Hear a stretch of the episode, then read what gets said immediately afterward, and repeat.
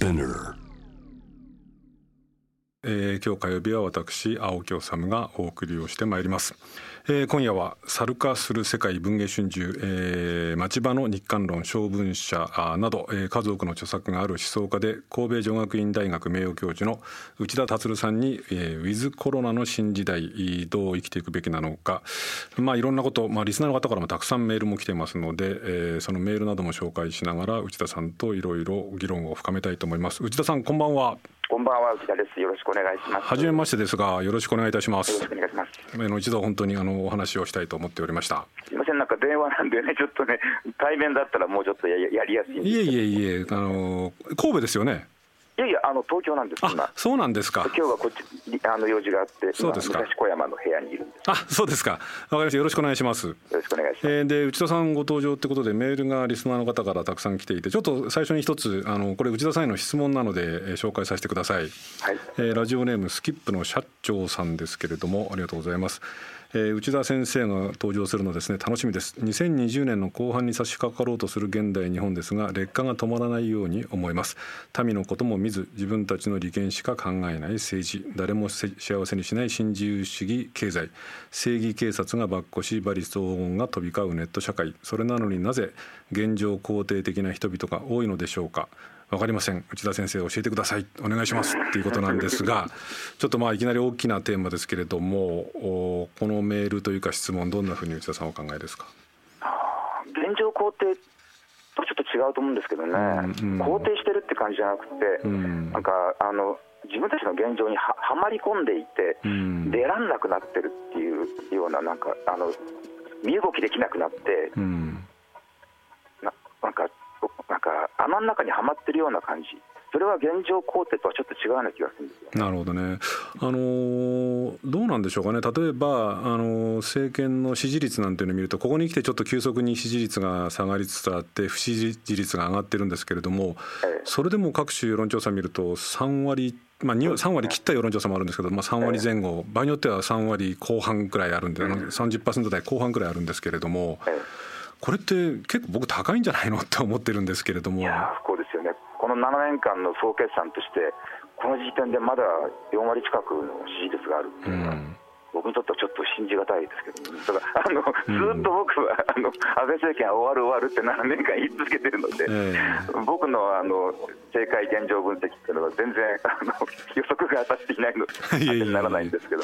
この、まあ、安倍政権、まああのまあ、じゃあまず安倍政権の話しましょう、じゃあ安倍政権の問題点ですね、まあ、いろいろあるし、いろいろな指摘もありますし、僕もいろんな思いがあるんですけれども、内田さんがやっぱりこれこれが一番許せないというか、これが一番問題だねって思う点っていうのは、まずどういうところですか？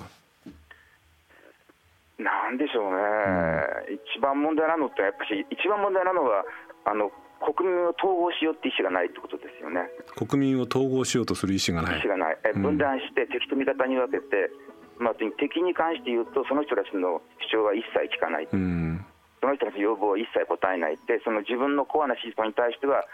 ど、どんなことでもしてあげるっていう感じでですね、そのうん。本当に、まあ、エコひいきをすることによって、コアな支持層を固めていくと、うん。でこの、うんコアな支持3割ぐらいのコアな支持層に対して、まあ、うん非常に彼らにとって好都合な政策を次々展開していくと、うん。後の人たちっていうのは、まあ、あの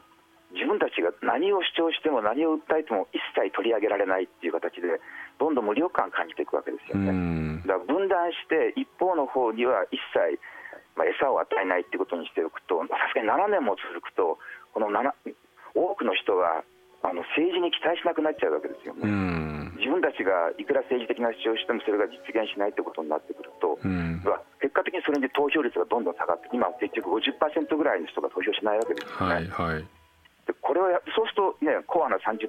をを抱えていれば、選挙のたびに圧勝するっていう構図になってるわけですよね。うん。やっぱ安倍政権ってすごくある意味でクレバーだと思うんですけども、国民を分断しておいて、まあ、普通、ね、あの国民統合して長期にわたる政権を確保しようとしたら、大体みんなにとって良いようなことを、まあ、妥協的な玉虫色の政策を掲げるもんですけども、うん。それを一切しないで、うん。もうある党派的な立場だけを利するような政策を展開する、普通はそんなことしたら長持ちしないんですけども、うん。あの7年それやられると、あの後の人たちはもう無力感に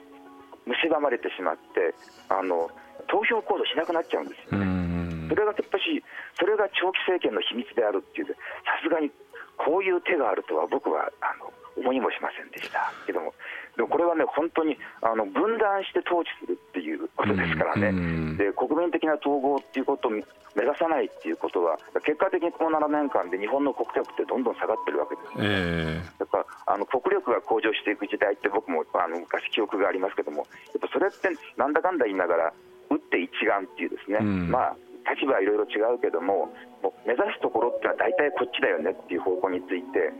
あの指針があるとですね国力っていうのが向上するんだけども今みたいにとにかくあの国民が分断されていて、まあ、お互いに激しく罵倒し合ってですね、足を引っ張り合ってるっていう形で実際それで安倍政権は長期政権を維持してるんですけどもその間にですね国力はどんどんどんどん劣化していったんですね。これそのねその今のね内田さんのお話で言うと例えば選挙制度の問題もありますよね。つまり投票率が上がらずに今の小選挙区を中心とした比例代表並立制だと、まあ、に下手すると2割あるいは2割5分か3割取ったらもう圧倒的な勝利になってしまうということ。それからもう一つはその期待をされた民主党政権が失敗をしたというふうに総括された後に登場したっていう、まあ、これもいずれも運の良さっていうものもあると思うんですけれどもその分断の統治っていう話はこれはでも考えてみると例えばトランプさんとかね。トランプがそうなんですよね、えー、同じです同じことやってますねこれはだからやっぱりその世界的なトレンドっていうとおかしいですけれどもやっぱりそういうのもやっぱり日本には今現れてるってことですか？あのロシアもそうだし中国もそうだし、うん、ね、あのフィリピンとかブラジルとかっていうのそのあのなんでしょうね。傍から見てると成功しているように見えるわけですよね。ただこれ不思議なのはね例えばトランプさんにしてもそうですしあるいはヨーロッパの、ね、いわゆるそのポピュリストだったり右派だったりとかっていうのもそうなんですけれども、基本的には反エスタブリッシュメントっていうかねその既存のワシントンの政治であったりとか既存の既得権益層に対する、まあ、ある種その没落した中間層による反乱みたいなところがあるわけですよね。でも日本の場合はそのこの分断政治をやってるまあ安倍さんにしてもその副総理の麻生さんにしてもまあその他の閣僚にしてもみんなある種そうそう超エスタブリッシュメントでしょ？超ですよね本当に、ね、うん。まるでなんかこう貴族政治みたいになっちゃってるわけなんですけどもこれはどういうふうに捉えたらいいんですかね？これもね本当に説明が難しいんですけどもね、でも最近ちょっとねこうじゃないかなと思ったことがあったのはね、はい、前にね小田島さん小田島隆さんが、ね、はいはい、あのツイッターかなんかで、うん、麻生大臣のことをちょっと批判したらね、うん、あのクソリストが来て、ですね、うん、そういうことは自分が財務大臣になってから言えってなって、うん、あと思ったんですけどね、うん、例えば僕も政治的な発言すると、そういうことは自分で国選出たから言えとかですね。うん、そういう発言ってすごくよくあるんですよね、あので僕の知り合いのユーチューバーの人が、なんか有名ユーチューバーを批判したら、フォロワー数があそこまで行ってから言えとかですね、これ あの、ありとあらゆる場合にあのもし文句があるんだったら、文句を言ってる対象と同じレベルまで行ってから言えと、うん、それまでは現状批判、現状に対して不満する、不満を述べる資格がないっていう言い方をするんですよね、うん、これ、すごい今、流行ってるレトリックなんですよ。うん、ででもこれを受け入れちゃうと、あの一切現状に対して批判をしてはいけないってことになるんですよね。そうですね。政治家であったりですね、その当事者であっても、あるいはそのね、あのえーと、ビジネスマンであっても、あるいはその知識人とかですね論客たちであってもある程度の力を持っている人間に対して批判しようとするとそんなことは自分がそこまでの力を持ってから言えと。そうじゃない人間が言うことっていうのが妬みとか嫉妬とか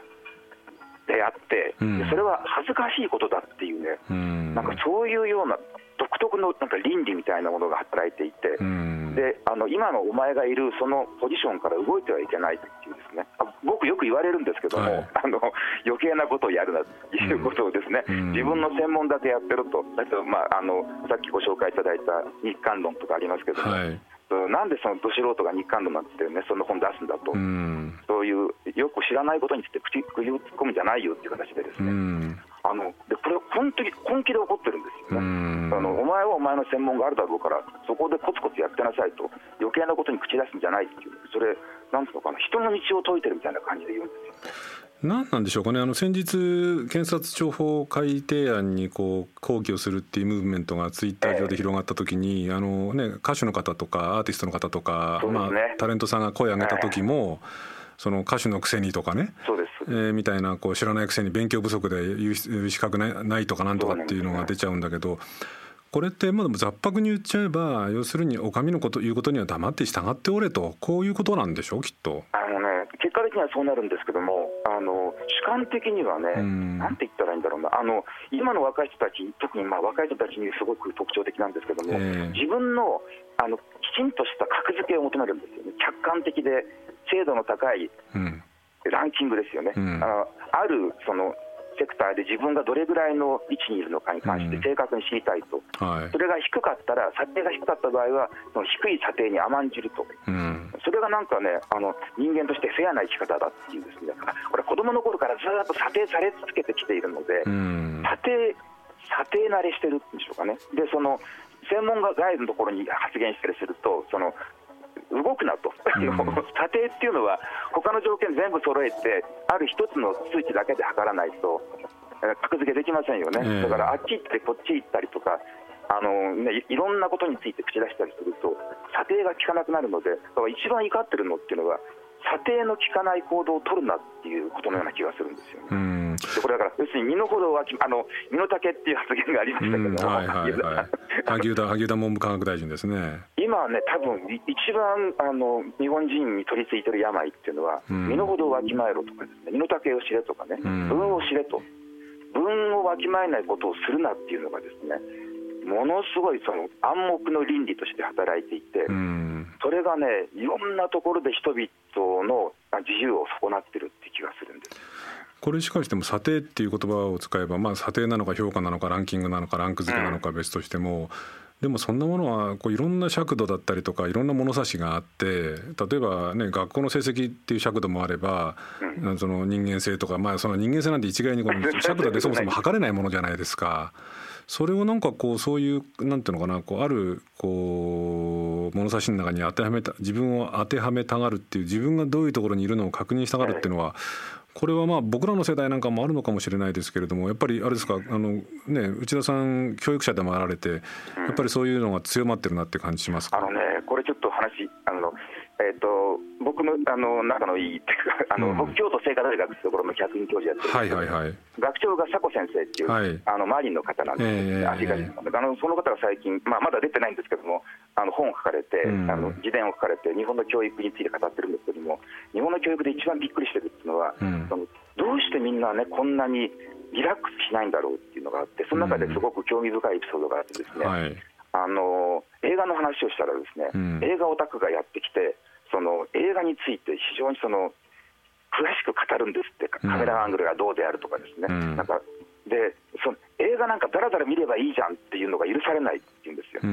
でなんかコスプレの話をしたらコスプレイヤーの人がやってきてコスプレというのはいいかにものなんかキャラクターに対するレスペクトがあってねどれぐらい真剣にやってるのかってことをもう2時間ぐらいあの佐古先生に、ね、説教するっていうんですよ。でその時に日本人おかしいんじゃないかってね、思ってどうしてだらっと映画を見たりだらっと服着て遊んだりっていうことができなくて、そのえ映画を見るとかコスプレイヤーをするみたいな学業以外のことについてさえも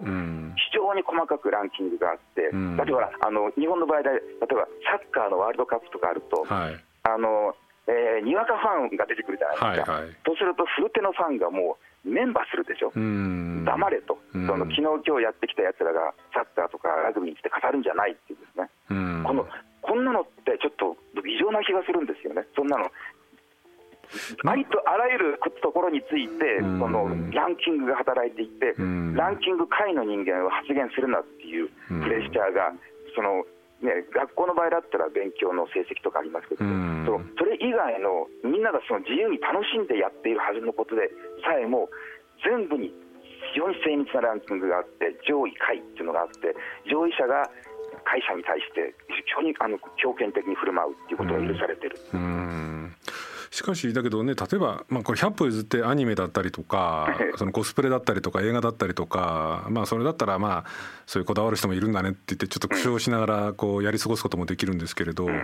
政治ってことになってくると、ね、この世の中にその政治的ではない物事なんてのはなくて、えー、で、まあ、今回コロナでおそらく多くの人が本当に痛感したと思うんですけれども政治がやることっていうのが僕らのこうなんていうのかな生活だったりとか、生きか生き様だったりとかこう一気にこうなんていうのかなこう規定してくるわけですよね。ね。いい政治であれば助かるし、ひどい政治だととんでもない目に遭うと。諸外国見ると分かりますよね。そうですよね。日本の場合なんか僕のところは布マスク2枚しか届いてないんですけれどもまだ。だけどそういうそういう意味ではそのこう政治に対してはやっぱりそういうものじゃないんだよねっていうような文化っていうものがちょっと根付かないっていうのはこれ少し深刻な状況ですよね。そうですね。でも一番枷になってるっていうのはあの素人は口出すなとかですね。例えばそのこれこれを知らない人間がこれについて語る資格はないみたいなタイプのそういう人をなんか沈黙に追いやるようなですね自由な発言とか自由な思考っていうのを妨げるっていうことをなんでしょうね。割とこう強化的善意というかですねそのなんか教えてやるとかあるいはなんでしょうねその鉄道とかですね。そういうようなこう美辞麗句のもとに人々の思考と行動をこう抑圧するような圧力が日本社会全体に働いてるような気がする。それってね例えばね今回あのアメリカで今黒人の差別あの警察官に黒人の方が殺されちゃった問題で、こう今アメリカ中でデモが起きてますけれど僕なんかはちょっと感慨深く見るのは、まあ、アメリカっていうのは相変わらずその人種差別っていうのはあるんだなと思う一方でデモの最中にその警官もひどいのもいたんだけど逆にこの警官が片膝をついてこうメッセージを表明したりとかっていうことがありますよね。日本ではそういう、まあ、警官がそういうデモ隊にこう共感を示すとかあるいは例えば、うん、政権の中で例えばねこう前川喜平さんなんかはそのお一人だったんですけれどもおかしなものにはおかしいって声を上げるっていうことが、まあ、組織の中だったり集団の中にいてこうものすごくこう抑圧されててやりにくいっていうことっていうのはとちょっと通じるところあるんですかねやっぱりね。日本でもしその警察官とあの群衆がこう対立したときにですね、うん、中の警察官の人がその膝をつくよとかさあの、まあ、プロテスターたちに理解を示すようなもし言動したら、うん、警察官のくせにと言ってこれはもう本当に日本中からバッシングがありますよね。そうですよね。その振る舞うべきなんか定型っていうのが決められていて、うん、それから外れることに対してもう怒りに近いものがつけられるんですよね。ね、あの権威への服従っていうのと異端者の排除ってこれまあ大体ファシズムの原その原初のこう問題なんですけれどもあのコロナですね新型コロナの問題なんですけれどもあのリスナーの方からもたくさんメール頂いててですねこの、はい、まあ内田さんあのいろんなところで、えー、新型コロナウイルスに、えー、関するご発言されてますけれども例えばラジオネーム武田屋さんからですねウィズコロナの時代変わってほしいことがたくさんあります、えー、コロナを機に変革は進むのでしょうか？なんていうこう内田さんへの質問が来てるんですけれども。内田さんどんなふうに捉えてらっしゃいます？そのコロナでこう生活は変わるのか変えるべきなのか。まあ変わったもうすでに変わったところたくさんあると思うんですけれども。も変わっちゃうと思いますね本当に。うん。どどういうふうに変わるべきなのか変わるべきではないのか。まあ、とにかく新自由主義的な理念っていうのその選択と集中みたいなですね、あのあとその市場原理主義っていうか、まあ、要するに必要なものは全部金で買える市場で金で買えるんだから、そのとにかく金を稼ぐことに特化していければいいっていうタイプの議論に対しては今回のコロナパンデミックで必要なものっていうのは必ずしも金で買えないっていうことが分かったわけですよね、世界中で分かったわけで今世界中が、まあ、主要な、まあ、今回は医療資源ですけど医療資源の国産化の方にみんな踏み切ってるわけで。はい、でそれも同時にそれがエネルギーとか食料とかですね。そういうあの戦略物資に関して言うと世界中の国がこれから自国の生産ですね。で自給自足して安全保障を図るっていうことにいくと思うとなると思うんですよね。これある程度のまでは。そうするとやっぱりもうグローバル資本主義っていうのはどっかで明脈尽きるのかなっていう気がしますね。そうですねだからグローバル資本主義ってものの明脈が尽きるとしても一方でそのなんていうのかなこう国境ってものを低くしていこうみたいなところまでこうなくなっていくっていうのはちょっとね、ね、こう問題だなと思う一方で今のお話で言うと、まあ、医療とか社会保障みたいなもの特に内田さんがこうお住まいの関西圏だと最近なんか大阪の知事がやたらなんかもてはやされてますけれども、病院であるとかそのこういうものをどんどんどんどんこうリストラをしていこうじゃないかってことをやってきてたわけですよね。で今回のコロナがなかったら日本全国でこうかなりの病院なんかを削減しようじゃないかなんていう動きもあったりとかしたと。で逆に言うとだからこういうところにもっとしあのお金を投じなくちゃいけないのとそれから例えば今回ね今の内田さんの新自由主義的な話で言うとこれあのその巣ごもり生活に入ってみたらこうエッセンシャルワーカーって言われてる人たちスーパーの店員さんもそうですしその物流に担ってる人たちもそうなんですけれどもそういう人たちが実はみんな派遣に置き換わって非正規労働に置き換わって給料がものすごく安かったと。こういうところもやっぱりこう一回見直していかなくちゃいけないってことなんでしょうかね。雇用形態も変わると思いますね、だからこれからと、その実際にその、まあ、あと一つ大きく変わったのは、そのリリモートワークの結構効くってことが分かって、ん。なんで今まで通勤してたんだろうっていう、週に1回か2回通勤すればいいわけで、あとは自宅で仕事ができたっていうことが分かったりですね。どうなんですか、うん、内田さん、それで結構いけそうな感じですか、でもね、内田さんだってあの武道武道家でもあの いらっしゃるのであるでしょ、その道場でやるっていうのは、まさかこれ、リモートにするっていうのはなかなかできないでしょ、ね、道場は7週間お休みしましたけども、ね、でもあの5月の末からちょっとずつ再開してきて、もう今、大体、えあの平常時の6割ぐらいのペースで傾向してます。これだから僕なんかはあの取材者取材することをある種なりわいとしてるので結構リモートでできちゃうよねっていう取材だったりとかこう仕事もある一方で、やっぱりそのねこうこう顔つきだったりとかこうちょっとした表情っていうものでこういろんなものが読み取れるっていうことを考えるとやっぱりリモートじゃ無理だよねっていうものも、まあ、ある種見えてきたっていうところあるのかもしれない、リモートは疲れます。と、 Zoomであの対談とかすると、本当にその解像度が低いと、画面の表情が読めないんで、ものすごい緊張するんですよ。ああなるほど。えでも結構あれですか、 Zoomとかリモートでの対談であるとか、お仕事いっぱいやりました、あとインインタビューとかリモートでした、対談も、がえー、あのシンポジウムとかいろいろやりました。これそのコロナの時代というかですねこれからポストコロナの時代まあこれポストコロナに行くまでにはまだ相当時間がかかって、ね、これひょっとすると第2波第3波ってことがあるのかもしれないですけれども、えー、まあある意味で僕なんかは肯定的に捉えればその例えば今の政権のねこう問題点みたいなものとか正体みたいなものはこれで一気に見えたなということとか、うん、政治がこうポンコツだとこんなにみんなひどい目に遭うんだっていうことが、まあ、ある種共有されたっていうようなことではまあ、これ肯定的に捉えるべきかどうか別として、まあ、その一つこう大きな意味があったのかなっていう気もするんですけどね。だけど結局今回のコロナパンデミックについても、日本政府はあの成功したっていうふうに総括すると思うんですよね、われわれの感染症対策がうまくいったっていうね、だから一切その、特に改善点もないし、反省点もないっていう形で、あの第2波迎えることになるような気がするんですね。でもそしたら今度だってまた大変でしょ。うだってこれはもうこれ以上自粛だったりとかっていうのにともう耐えきれないっていうようないろんな、まあ、特に今、ね、夜の街がなんか目の敵にされてますけれども、彼らだって本当に生活があってだって自粛はするけど金がないんだったらもう働くしかないっていうか店を開けるしかないっていうことですよね。結局その、今回、医療崩壊しなかったって言うんですけどもね、いや、本当、医療崩壊しそうだったんですよね、本当に。で、なんでしなかったの現場の人に聞くと、結局、まあ、死ぬ気でやったからってことなんですよ、その普通だったらもうとてもじゃないけど、医療崩壊していたレベルまで分かっていたんだけども、現場の人人間がもう本当に自分の人生犠牲にして、場合によってはあの命がけで医療を守ったってことなんですよね、だからもものすごい含みがあったわけですよね、でもこの含みを、ね、この無理した部分を、これをデフォルトにして、ですね、医療崩壊起きなかったって言ってほしくないっていうことはね、あの医療現場の人言ってましたね。何をもって成功とするか死者の数とか感染者の数とかっていうことだったりとかするんでしょうけれども、でも死者に関して言うと亡くなった方に関して言うと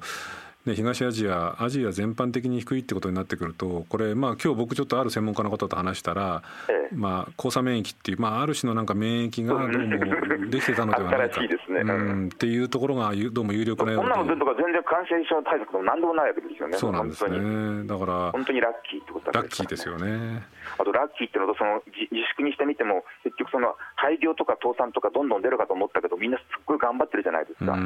これも結局本当だったら廃業とか倒産になるはずなんだけども一人一人が本当にその、えーね、歯を食いしばって耐えて店を維持してるわけですよね、でこれをあ結構、ね、廃業も倒産もなかったじゃないか、経済的な打撃少なかったんじゃないかっていうふうに総括するっていうのは、本当にね、これ、市民に対してね、あのひどすぎると思うんですよね。で結構人間、日本人って耐えるんですよね、かなりのとこまで。だから先ほど内田さんがおっしゃったそのある意味でなんかこう部をわきまえろっていうのが悪い方に出る場合と、うん、こういうそのいい方に出るっていうかもうみんななんかもう大変なんだけどとにかく歯を食いしばって黙って耐えてしまうっていうのが歯を食いしばることに関してはね日本人ってこんなにすごいかとちょっと思いましたね。だって自粛ね要請でなんか何も休業補助しないとか言うんで、うん、耐えるんですからね。まあね、他の国だったら暴動が起きますよね。こんな本当に他の国だったら本当に アメリカね見れば分かる通りですよね。あんだけ感染リスクがあっても人が集まっちゃうんですからね。でこれ最後にですけれども、はい、あのあの新しい5本ですね「えーと、町場の日韓論」っていうのが4月22日に、えー、発売されたということなんですけれども。この日韓論に限らず、まあ、日本と隣国の関係とかっていうことも含めてたということなんだと思うんですけれどもこの日韓論についてなんかどういうことを思いからこういう本をこう作られたんですか、えー、これはまああの出版社の方からどうですかって言われて、まあ、あの専門家じゃない方です、ほとんどの方たちは日韓、特に専門家じゃないんですけど、ただ、まあ、韓国と関わりがある人たちを、まあ、が多かったんですけども、その方たちに、まあ、とにかくその、えっと、大冗談にか、ね、かざしたですね日韓いかにあるべきかっていう議論は、まあ、しても、拉致が開かないってことがはっきりしてるので、あのそれ以外に、どっかそのほどけれそうな結び目がないでしょうかという形でですね、でまあ、それぞれの、まあ、できたら個人的な経験を踏まえて、この辺に日韓の関係を修復する手がかりがありそうな気がするっていうことがあったら、ぜひそれをお教え願いたいっていうですね、そういう形で皆さんに振ったんですけども、まあ、なかなかみんなからあのすごく